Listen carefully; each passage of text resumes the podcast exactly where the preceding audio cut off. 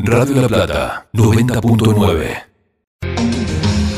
Radio La Plata 90.9 El nombre de tu ciudad. Pero ¿cómo es posible que tú vengas hasta mí? Pero ¿cómo es posible que camines a mi lado?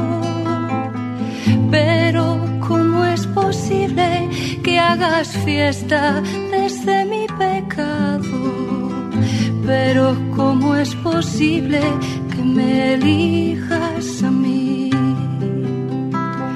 Pero ¿cómo es posible que tú vengas hasta mí?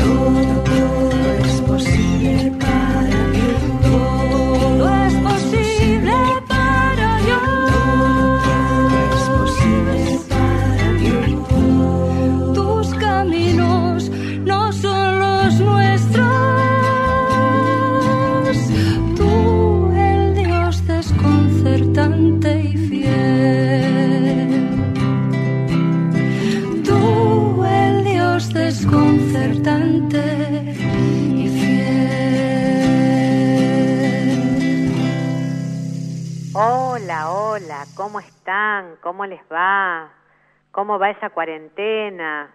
¿Cómo se sienten?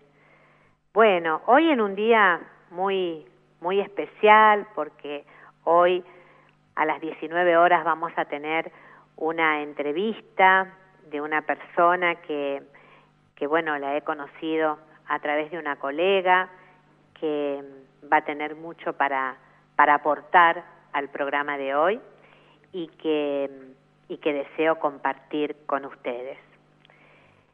Hoy vamos a hablar de un tema que cuando uno toca ese tema inmediatamente comienzan las, las opiniones, ¿no? Eh, hoy vamos a hablar de la inteligencia. Unos programas atrás estuvimos hablando de la sabiduría, y hoy vamos a hablar de la inteligencia. Y siempre que se habla de este tema, inmediatamente surgen distintas respuestas. Ah, no, yo no soy inteligente.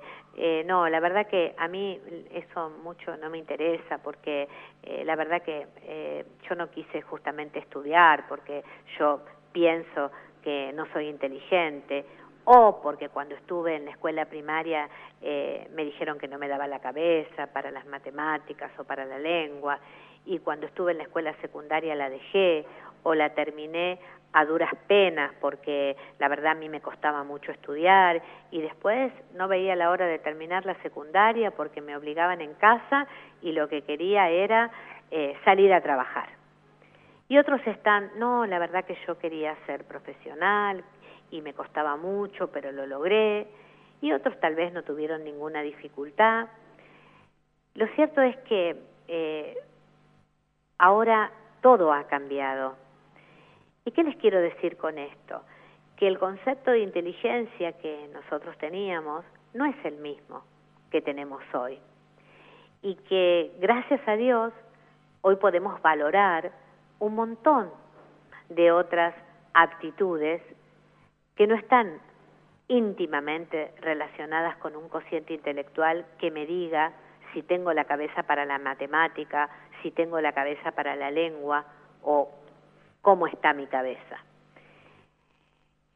Esto es importante porque es importante para los niños, es importante para los adolescentes, es importante para los, los papás y las mamás, para los abuelos, que vayan teniendo en cuenta todo esto, porque es tan importante que va a tocar nuestras fibras más íntimas y lo que nos va a permitir es ser más felices y disfrutar de lo que nosotros tenemos, disfrutar de nuestras habilidades, no pensar que porque no somos profesionales o porque no pudimos terminar el secundario o porque estamos trabajando en tal o cual lugar, realmente somos inferiores a otros y miramos desde abajo a otros que los consideramos superiores. ¿Y por qué les digo esto?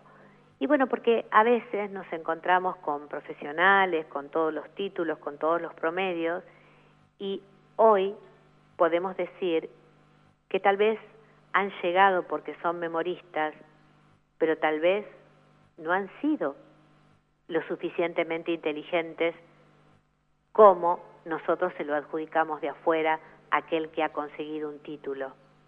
Entonces es importante este discernimiento porque nos va a ayudar muchísimo y nos va a permitir meternos para adentro y poder pensarnos y poder vernos, porque tal vez nunca tuvimos la posibilidad de meternos para adentro y poder descubrir que tal vez no nos gustaba la matemática o nos, o nos costaba la matemática, pero éramos muy buenos para otras cosas.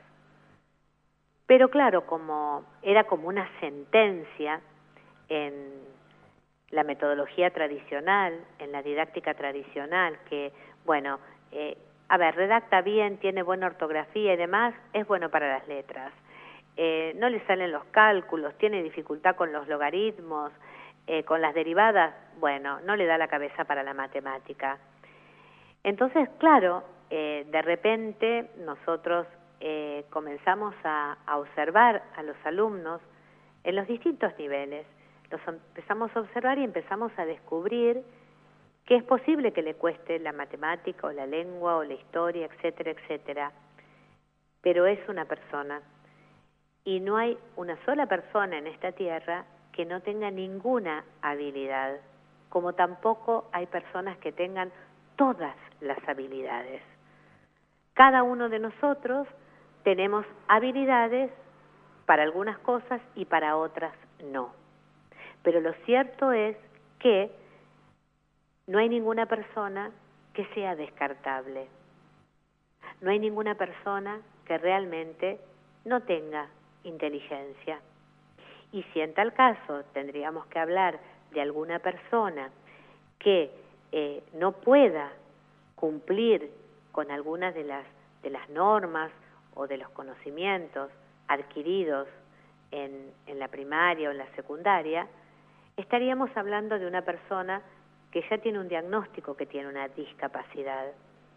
Pero todas aquellas personas que pueden acceder a la escuela formal, el sistema educativo dice que están aptos. Por lo tanto, es tarea del docente, es tarea de la escuela que realmente pueda descubrir en el alumno cuáles son sus habilidades, cuáles son sus potencialidades, porque sería muy triste de que transitaran la escuela y la escuela no le haya brindado las posibilidades como para que pueda descubrir y descubrirse. Entonces, eso está complicado. Entonces, ¿esto qué nos hace plantear? Nos hace plantear qué nos pasó como alumnos, aquellos que somos docentes, qué nos pasa como docentes y después qué nos pasa como personas. ¿Qué nos pasa con la educación? ¿Qué educación nos dieron en casa? ¿Qué pasa con nuestra familia? ¿Qué pasa con los valores? ¿Qué pasa con las creencias? ¿Qué pasó? Porque si no, es como que eh, reducimos toda la educación a lo que pasa en la escuela y no nos podemos no nos ponemos a pensar lo que pasa en casa. Eso también es educación. Y además porque nosotros vamos teniendo diferentes actitudes de acuerdo a lo que recibimos. Y esas actitudes las vamos volcando no solamente en una relación alumno-maestro o alumno-profesor, nosotros lo vamos volcando en todas nuestras relaciones vinculares, en todas. Entonces podemos ser muy buenos para algo, ya sea siendo profesionales o no, pero por ahí tenemos dificultades para vincularnos con el otro.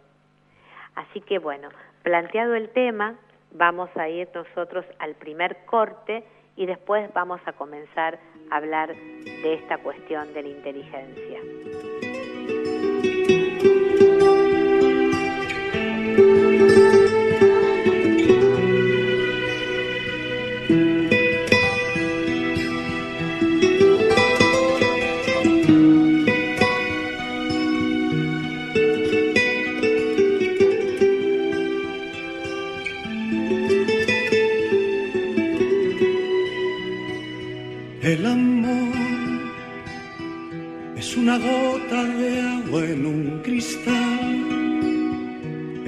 Paseo largo sin hablar. Es una fruta para dos. El amor es un espacio donde no hay lugar para otra cosa que no sea amar. Es algo entre tú y yo. El amor es llorar cuando nos dice adiós el amor es soñar oyendo una canción. El amor es besar poniendo el corazón. Es perdonarme tú y comprenderte yo. El amor es parar el tiempo en un reloj. Es buscar un lugar donde escuchar tu. El amor es crear un mundo entre los dos es perdonarme tú y comprenderte yo.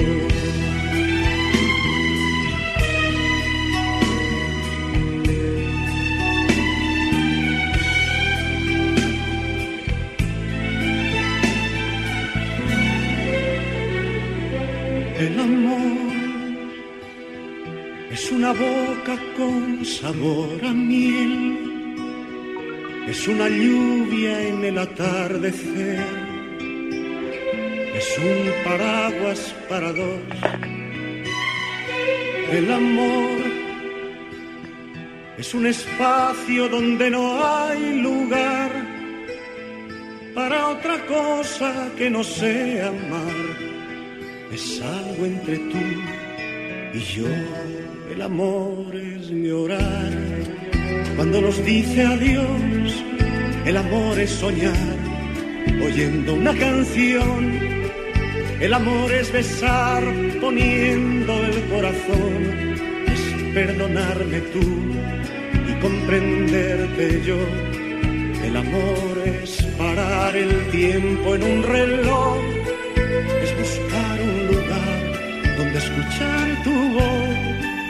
El amor es crear un mundo entre los dos es perdonarme tú y comprenderte yo.